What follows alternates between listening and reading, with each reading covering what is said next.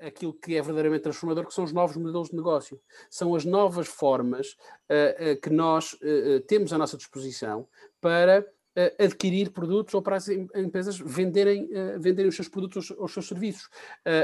modelos de subscrição, modelos de licenciamento. O as a service é hoje uma realidade absolutamente inequívoca. As pessoas não querem comprar coisas, querem ter acesso a coisas.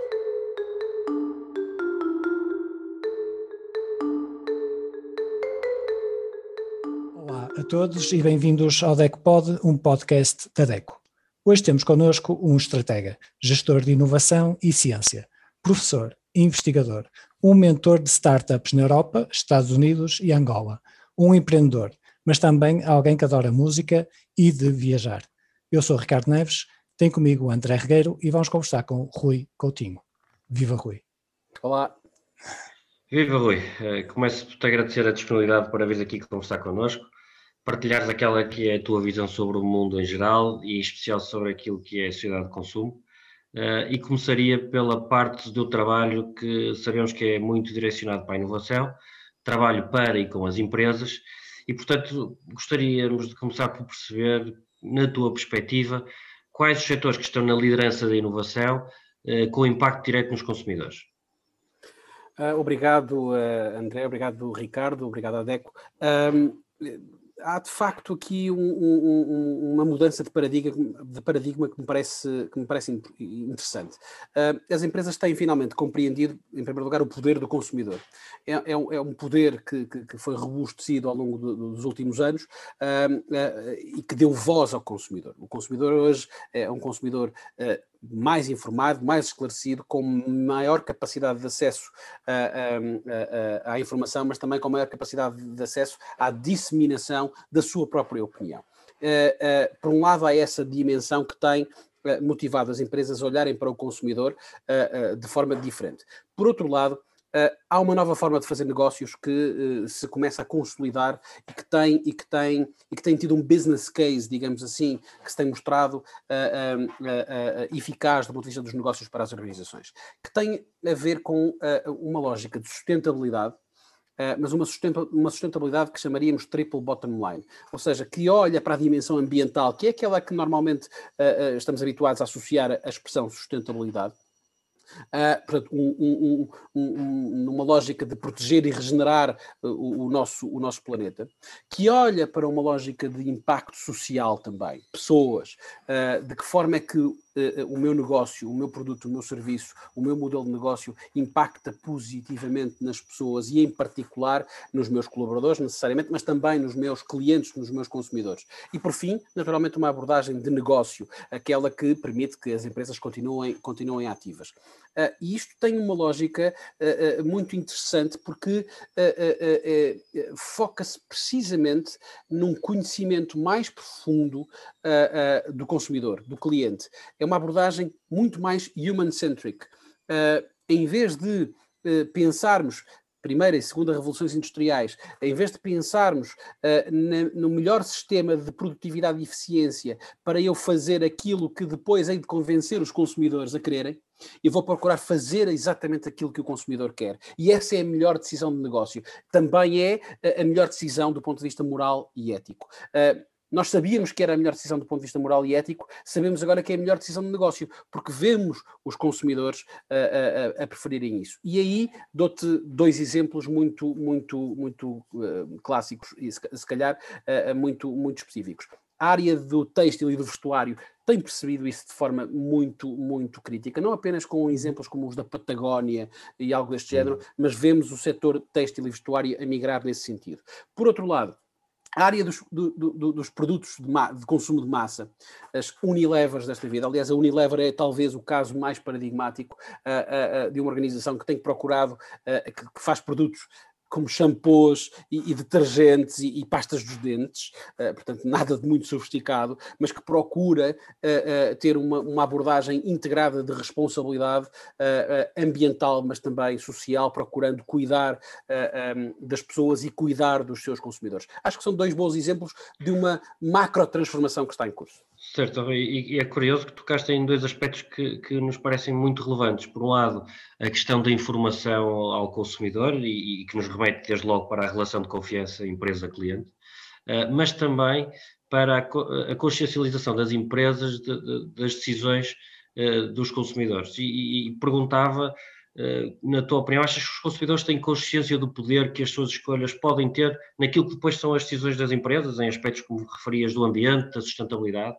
Eh, eu acho que eu, eu acho que começa a ser construída essa consciência uh, começa a ser constru construída essa consciência. Há, um, há, algo muito interessante que resulta da, dos primeiros seis meses da pandemia, são indicadores dos Estados Unidos, onde nós vemos claramente um crescimento do, do e-commerce, seguramente, claro, mas vimos em particular, e aí a Amazon cresceu exponencialmente, sabemos disso, mas vemos também um crescimento muito interessante uh, de plataformas de e-commerce que permitiam a pequenas lojas, pequenos, pequenas lojas de rua, poderem escoar uh, também os seus produtos. E percebemos que uh, isso acontece por uma tomada de decisão consciente do lado do consumidor, que prefere uhum. também ajudar num momento circunstancial de, de, de, de crise, uh, ajudar aqueles que lhe são próximos, uma lógica de comunidade, mesmo que alavancado por, por, por, plataforma digital. Eu julgo que existe essa consciência, ela está a consolidar-se. Infelizmente, eu acho que ainda existe eh, ainda persiste, perdão, eh, outra consciência, que é a consciência do poder que eh, o digital trouxe para as organizações poderem conhecer melhor o seu consumidor.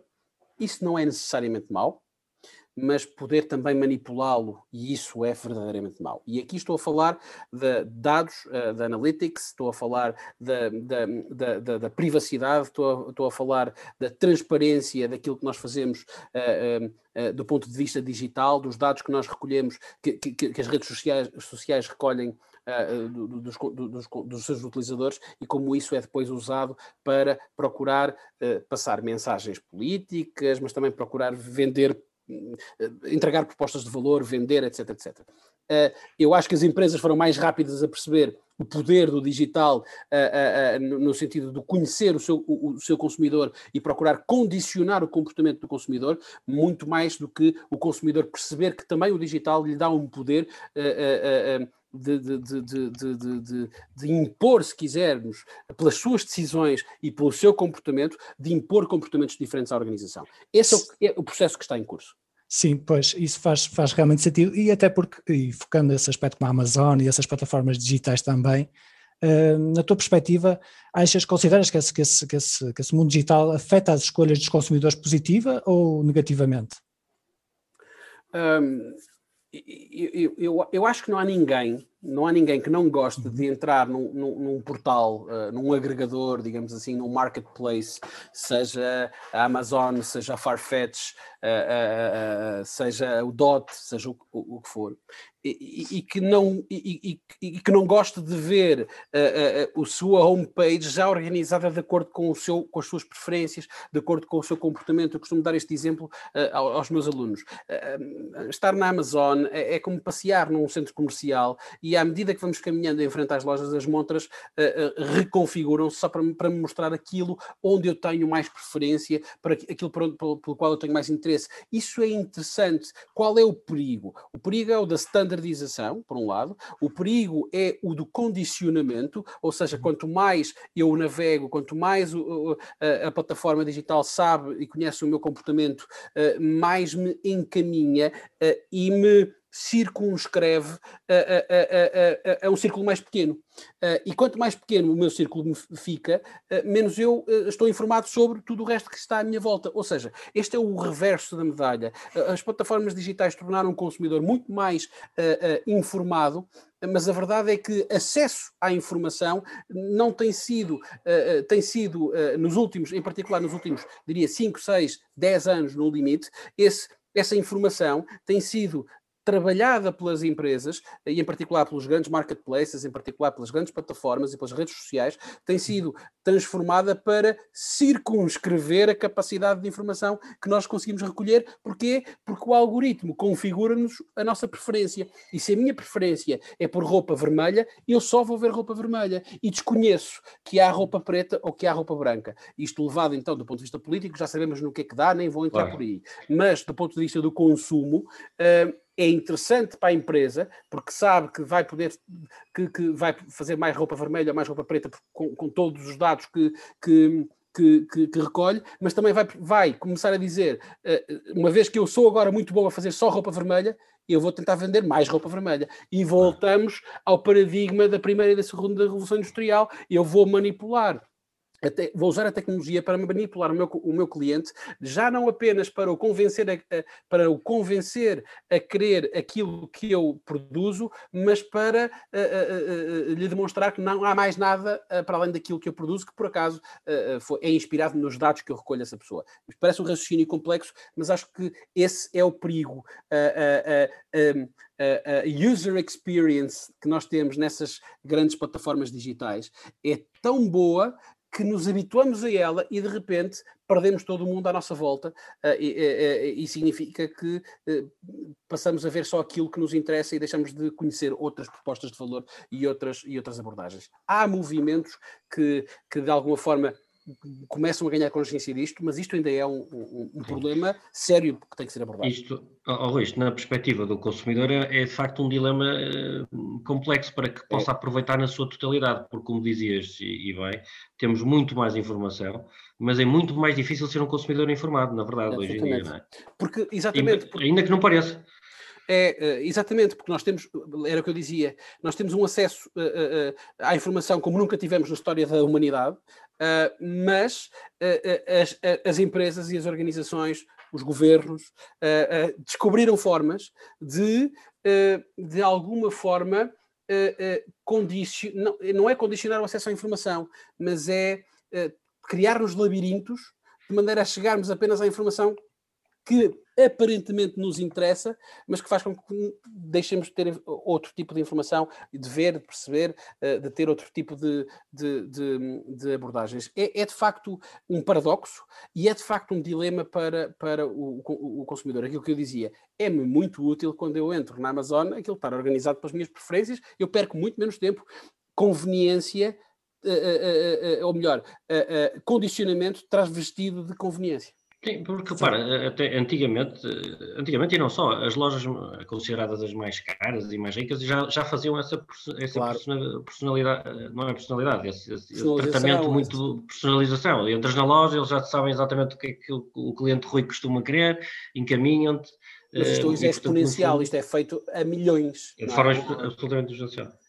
É, é, é, e aqui é, nós vemos cada vez mais as organizações a, a, a trabalharem questões relacionadas com a economia comportamental. Uh, recordo que o Prémio Nobel da Economia de, não vou dizer um erro, 2018, um, 2018 ou 2017, agora não me recordo, o Richard Thaler, uh, é um, um, um, economista comportamental, é alguém que trabalhou e, cujo livro principal se chama Nudge. Nudge é o incentivo, um pequeno incentivo, no sentido de uh, levar a pessoa a adotar um determinado comportamento. E quando isto é uh, analisado do ponto de vista da economia, no sentido de levar cidadãos, por exemplo, a adotarem determinados comportamentos que têm impactos macroeconómicos.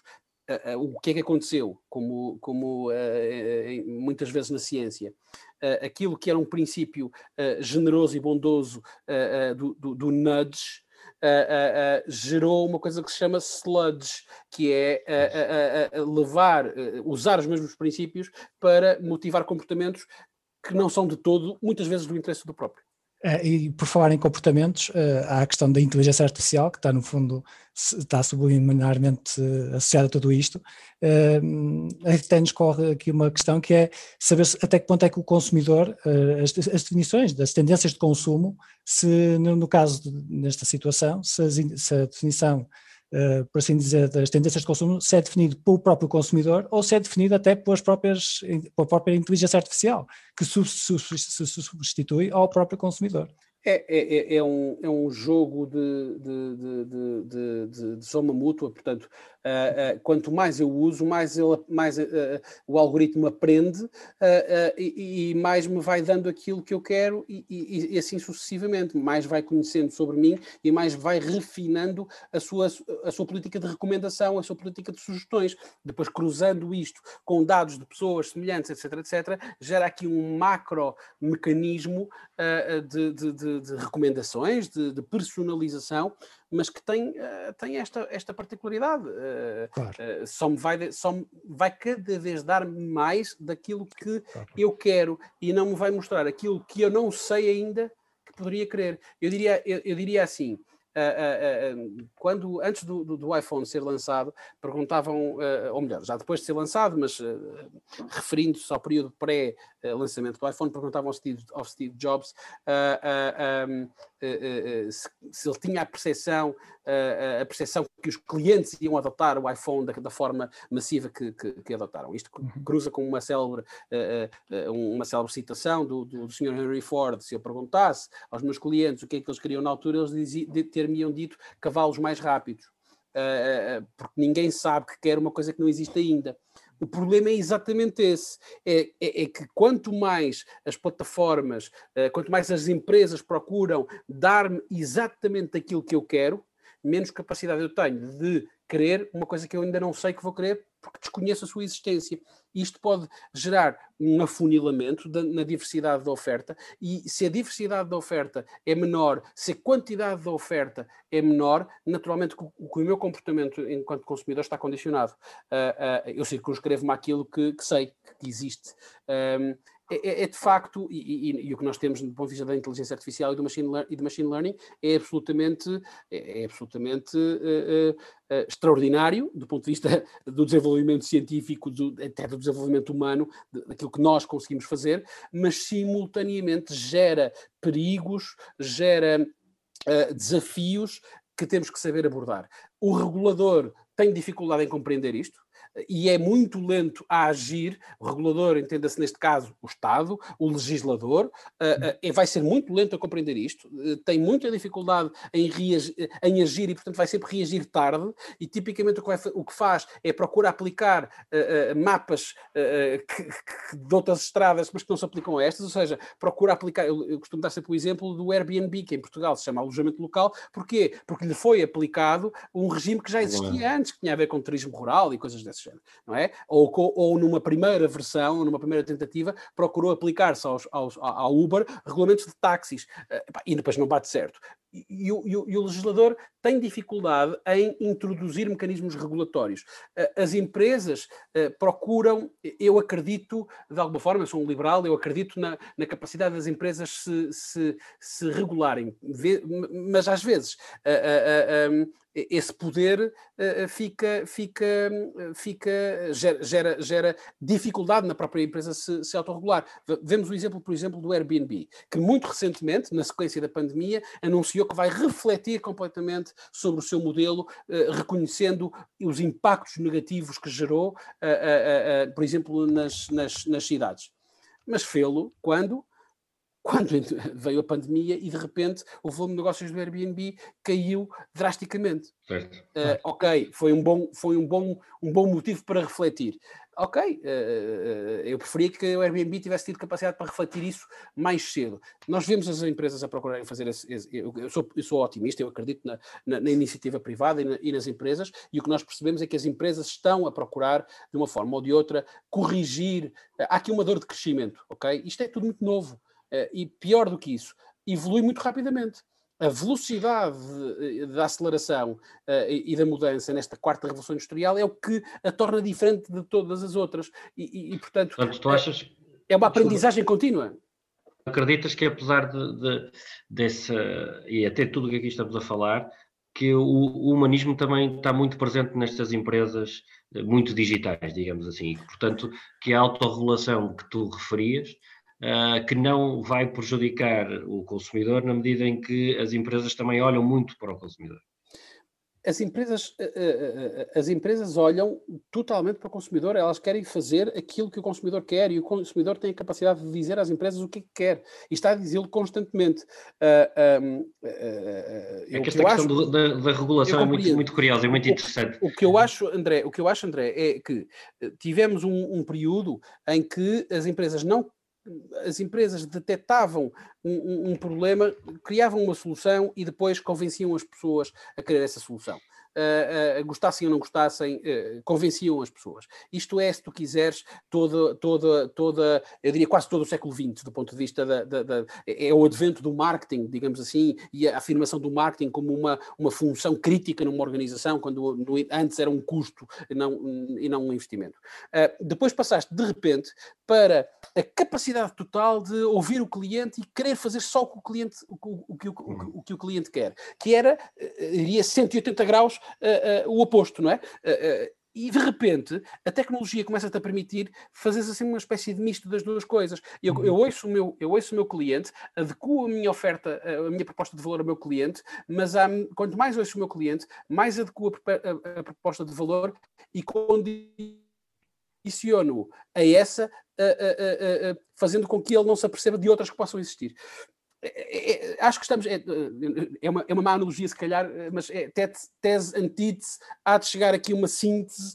Uh, uh, portanto, eu acho que ainda estamos num período de, de, de ajustamento. Um, uh, eu, não, eu não negligencio a importância do, do, da regulação. acho que tem que existir regulação. Acho que não pode existir uma, uma centralização ou sequer uma planificação, daqui a pouco, uh, porque às vezes vemos uh, a ideia de que a solução para isto é essa, não é? Certo. Não parece. Claro. O, o, Rui, por exemplo, estando ligado ao mundo das startups e por consequência também ligado a este empreendedorismo, a estas plataformas digitais e tudo isso, um, leva-nos a perguntar se esta tendência de criação de soluções tecnológicas se vai continuar a fazer sentido no futuro, ou seja, se vai continuar a ser uma alternativa se vai considerar ser uma solução alternativa ou se por sua vez vai surgir algo diferente, uh, algo mais local, menos, mais, mais físico, menos digital, não sei. Se vai surgir algo nesse sentido que seja, surja como alternativa ao que já existe agora. Eu acho que uh, uh, eu acho que não há alternativa ao digital. Mesmo o físico é e vai ser digital. Uhum. Eu, eu, diria que vai ser complementar, não é? é eu diria que as empresas as empresas, de uma forma ou de outra, vão todas, mais cedo ou mais tarde, transformar, transformarem-se em empresas de dados que trabalham fundamentalmente a partir de dados. Uh, Vou-vos dar um exemplo. A Barkin, que é um excelente exemplo de empreendedorismo no Porto, etc, etc. Eles trabalham com produtos para, para animais de estimação, com alimentação. Isto não há mais, não há mais físico do que isto, quer dizer, não há mais. Uh, uh, o que é que ele é inovador? É um modelo de negócio e o modelo de negócio é todo alavancado pelo digital. nós vemos, nós vemos coisas acontecerem na, na, na, no calçado em Portugal, por exemplo, uhum. que é perfeitamente alavancado, pelo digital, mas não deixam de ser sapatos. Uh, uh, eu costumo dar sempre um exemplo um bocadinho exagerado. Uh, o Uber continua a ser um carro que nos leva de A para B, não há nada de substancialmente inovador ali. o que é inovador ali é o modelo de negócio. Eu queria dar nota disto. o digital não é o digital que transforma. que, transforma, que transforma os negócios e que transforma a, a, a forma como nós, as empresas vendem e os, e os clientes compram. O digital possibilita, sobretudo, uh, aquilo que é verdadeiramente transformador, que são os novos modelos de negócio. São as novas formas uh, uh, que nós temos à nossa disposição para adquirir produtos ou para as empresas venderem, venderem os seus produtos ou os seus serviços. modelos de subscrição, modelos de licenciamento. O as a service é hoje uma realidade absolutamente inequívoca. As pessoas não querem comprar coisas, querem ter acesso a coisas. Uhum. E isso é uma, é uma, é uma mudança. Dou-vos dou um outro exemplo. Uh, Parece-nos claramente uh, uh, execuível a ideia de que em 15, 20 anos, no máximo dos máximos, deixemos de comprar automóveis e passemos, passemos a a ter nos automóveis o mesmo modelo das trotinetes, estão a ver? De, de, de, de subscrição. Eu pago uma licença a, a, a, ao construtor A e tenho o direito de usar carros, veículos daquele construtor nos pontos de entrega e de recolha, etc, etc, etc. Isto já está a ser pilotado, quer pela BMW, quer pela Mercedes, no que tem a ver com passageiros, com, com portanto, com cidadãos como nós, uh, em Nashville, nos Estados Unidos, e a Volvo está a fazê-lo para cargas e descargas e entregas. Uh, portanto, uh, continua a ser um carro, está a ver? Estão a ver? se calhar ele vai ser elétrico, e vai ser autónomo, ou seja, vai andar sozinho, digamos assim. Mas não deixa de ser um veículo que nos leva de A para B. A forma como nós dispomos dele, acedemos a ele, é que é diferente. E isto gera desafios. Isto gera outros desafios, porque tu deixas de ter a propriedade e passas a ter o acesso, isso gera novos problemas de, na relação da empresa com o seu consumidor, gera novos modelos de contratualização, gera novos. e aí vai bater um bocadinho à vossa luta com os, as, as, fidelizações e tudo mais, porque isso está a emergir novamente, mas vai emergir, uh, esteve nas utilities, mas agora começa a emergir num conjunto de, de, de outras abordagens. Uh, portanto, são novas realidades que vão obrigar claramente e que vão ser sempre dolorosas ou seja, vai ser sempre, vamos ter sempre aquele momento em que levamos com o embate, não sabemos como nos ajustamos, mas eventualmente haveremos de nos ajustar, que foi o caso, por exemplo, uh, uh, do que aconteceu com, com, com as plataformas de, de veículos partilhados, os Ubers desta vida, uh, que de uma forma ou de outra, mais cedo ou mais tarde, Portugal conseguiu de alguma forma encontrar um, um, um mecanismo regulatório, e vocês colaboraram imenso nisso,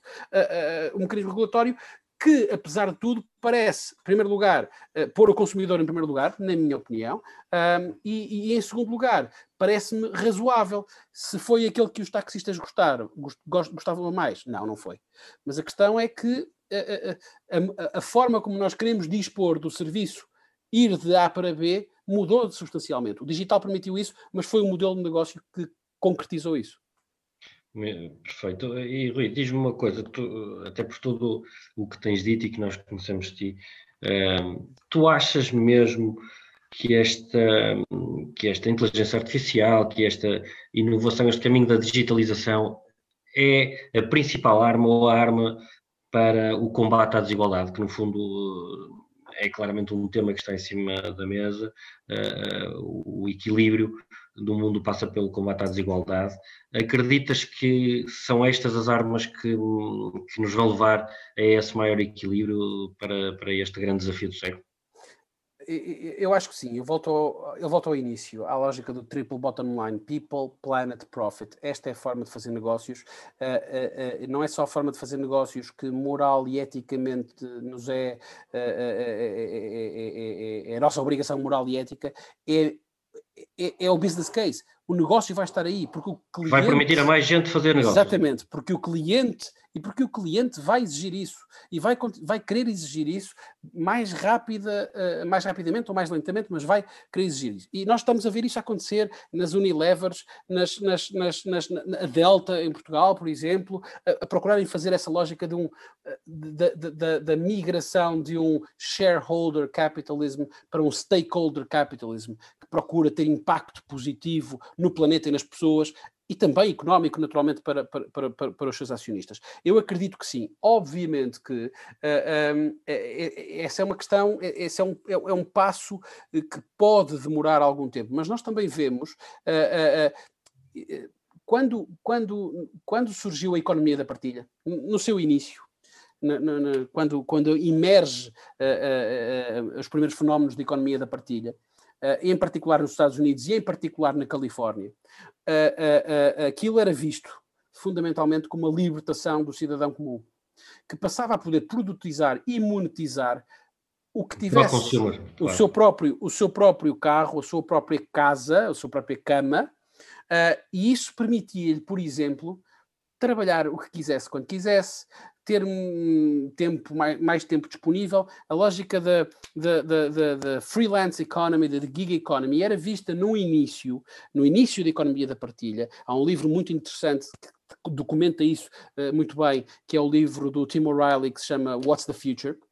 Uh, um, uh, e, e, em que ele diz: não, isto foi uma libertação, de repente nós podemos pa passar a ter mais tempo para nós, trabalhamos o que queremos, quando queremos. Se conseguir fazer o dinheiro que precisava para este mês e, e, não sou e não quero fazer mais, eu vou descansar, vou ter tempo para a minha família, para os meus miúdos, etc, etc. Uh, uh, por outro lado, eu que, não, eu que trabalho na empresa tal e o, rendi o meu rendimento é curto, vou poder produtizar uh, o meu carro e vou ter um rendimento adicional que me vai melhorar a qualidade de vida e que me vai retirar da pobreza, ou de, etc, etc a verdade é que depois nós percebemos que uh, uh, uh, algo aí foi desvirtuado. Ainda assim, recordo que no, no mesmo dia em que, em que o, o, o senhor Trump perdeu as eleições nos Estados Unidos, na Califórnia votou-se precisamente sobre a forma de tratamento Uh, tratamento legal e fiscal dos uh, uh, condutores Uber, digamos assim, Uber, Lyft, etc. se deviam ser considerados trabalhadores da empresa e, portanto, ter direito a, todo, a toda a proteção social daí decorrente, ou se deveriam ser considerados uh, uh, freelancers. Uh, e a verdade é que a Califórnia votou para que continuem a ser considerados freelancers, mas não é porque eles querem mal às pessoas. Não, eles acreditam que isso é uma mais-valia para, para para, para, para, para, para, para, essas pessoas. Este é um exemplo uh, pequeno. Há outros exemplos relacionados, por exemplo, com modelos de negócio uh, como o da Patagónia, que procura ter uma lógica de tratamento justo e impor aos seus fornecedores um tratamento justo aos seus colaboradores. E uhum. isto alavanca, uh, alavanca crescimento económico e reduz desigualdades. Um, portanto, eu acredito profundamente que a desigualdade vai ser uh, uh, as desigualdades. vamos também só, muito rapidamente, pôr isto em perspectiva nós hoje estamos infinitamente melhores do que estávamos há 10, 15 ou há 100 anos atrás, do ponto de vista Toda das, a gente tem mais acesso a bens e serviços que tinha... Absolutamente. Em todos, se analisarmos a evolução de, de todos os indicadores, saúde, literacia, educação, rendimento, de todos os indicadores que vocês quiserem, exceto os ambientais. Da primeira Revolução Industrial até agora, o mundo hoje está infinitamente melhor do que alguma vez esteve. Morre-se mais de obesidade do que de fome neste planeta. A verdade é que, enquanto persistirem desigualdades, uh, o trabalho está inacabado. O que, o que eu acredito é que esta, este, este novo uh, uh, stakeholder capitalism, esta, esta nova forma de fazer negócios, que é muito alavancada direta e indiretamente por tecnologia digital e por novos modelos de negócio, vai ser a, a, melhor forma de corrigir essas desigualdades. E acredito que vai ser a economia a corrigir essas desigualdades e a ter um papel fundamental nessas desigualdades, na correção dessas desigualdades. É, e, e, Rui, tendo em conta o tempo que já estamos aqui no programa, vamos avançando, eh, vamos partir agora para uma dinâmica eh, em que terás que escolher uma das duas opções, é a dinâmica prefiro, não sei se conheces, Uh, muito bem. E então vamos, vamos, vamos aqui já partida já para essa dinâmica, em que será a primeira, será se prefiro o jornal no digital ou o jornal em papel? Uh, prefiro o jornal no digital. E rádio ou podcast? Rádio. E por fim, uh, mas não menos importante, vinil ou streaming? Ora, bolas. Estava a ser muito fácil. Olha, vou, vou, vou, vou, vou outra vez à, à questão da, da, do consumidor. Uh, eu até eu corrigiria aí eu, vinil ou CD, porque eu sou da geração do CD, também, até mais do que do vinil. Eu tenho mais, muitos mais CDs do que de vinis, portanto, mas eu vou, vou encapsular a coisa na mesma lógica.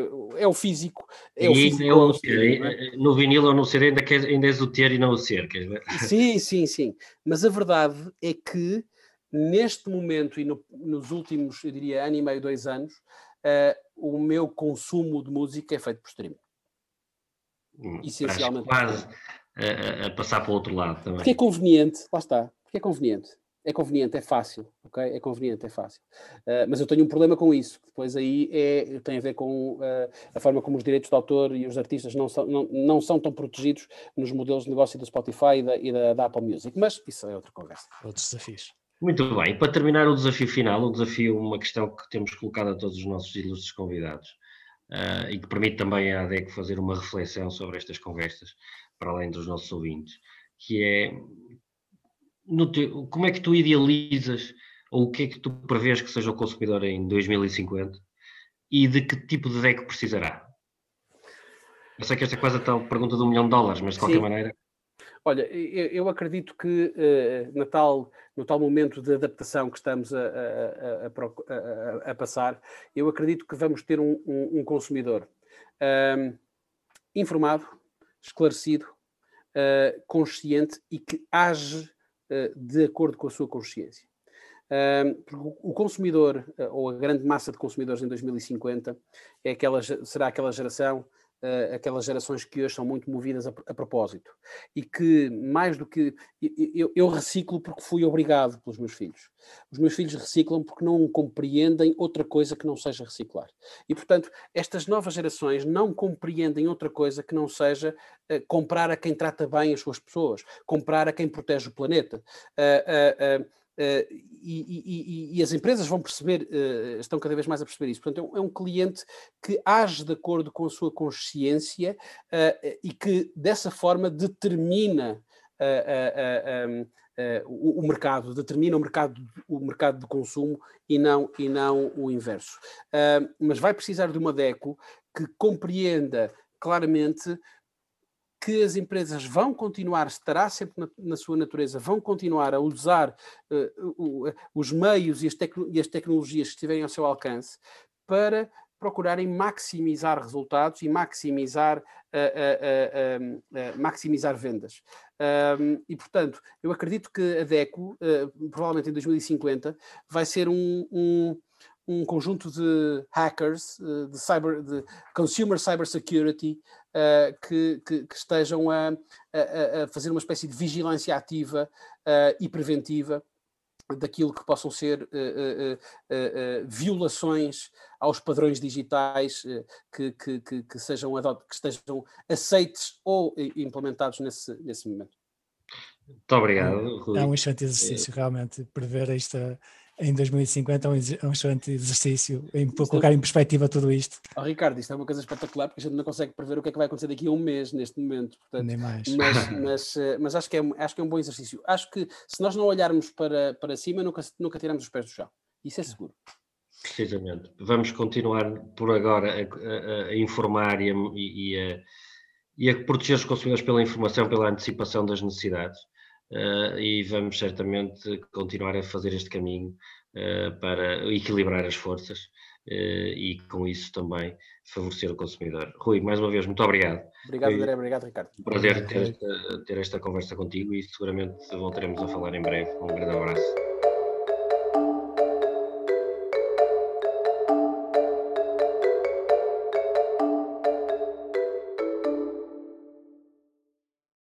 Agradecemos por estarem desse lado. Continuem connosco e ouçam todos os episódios. Acompanhem-nos, comentem e partilhem. Adeco sempre consigo.